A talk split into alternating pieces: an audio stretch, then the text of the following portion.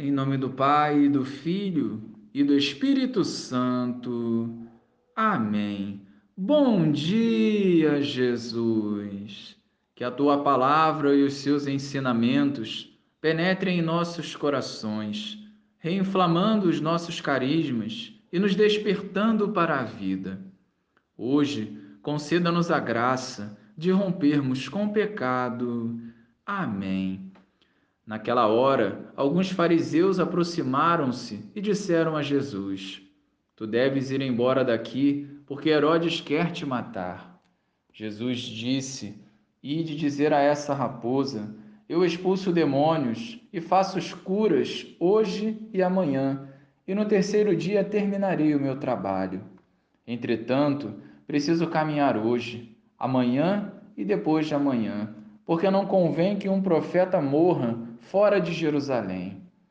Jerusalém, Jerusalém, tu que matas os profetas e apedrejas os que te foram enviados.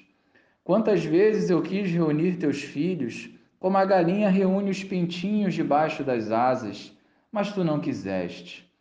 Eis que vossa casa ficará abandonada. Eu vos digo: não me vereis mais até que chegue o tempo em que vós mesmos direis: Bendito aquele que vem, em nome do Senhor. Louvado seja o nosso Senhor Jesus Cristo, para sempre seja louvado.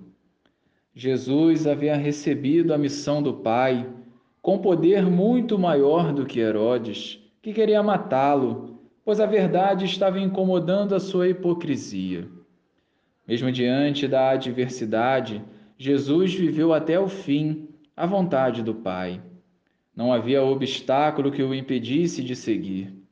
Nesse evangelho podemos ver também o lamento de Jesus, que tudo fez para mudar a trajetória de Jerusalém.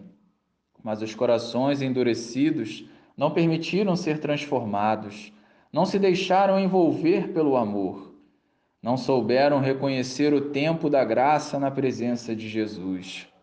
Hoje, nós não podemos desperdiçar essa oportunidade gratuita que o Senhor nos dá, que Jerusalém desprezou. Constantemente o Senhor nos visita e não podemos deixar para depois a conversão que nos salvará, a paz interior que só é possível vivendo na presença de Jesus. Acolhamos o Senhor acolhamos a Sua palavra, deixemos-nos moldar pela ação do Espírito Santo. Sejamos, portanto, a alegria do coração de Deus, testemunhando a Sua palavra. Glória ao Pai, ao Filho e ao Espírito Santo, como era no princípio, agora e sempre. Amém.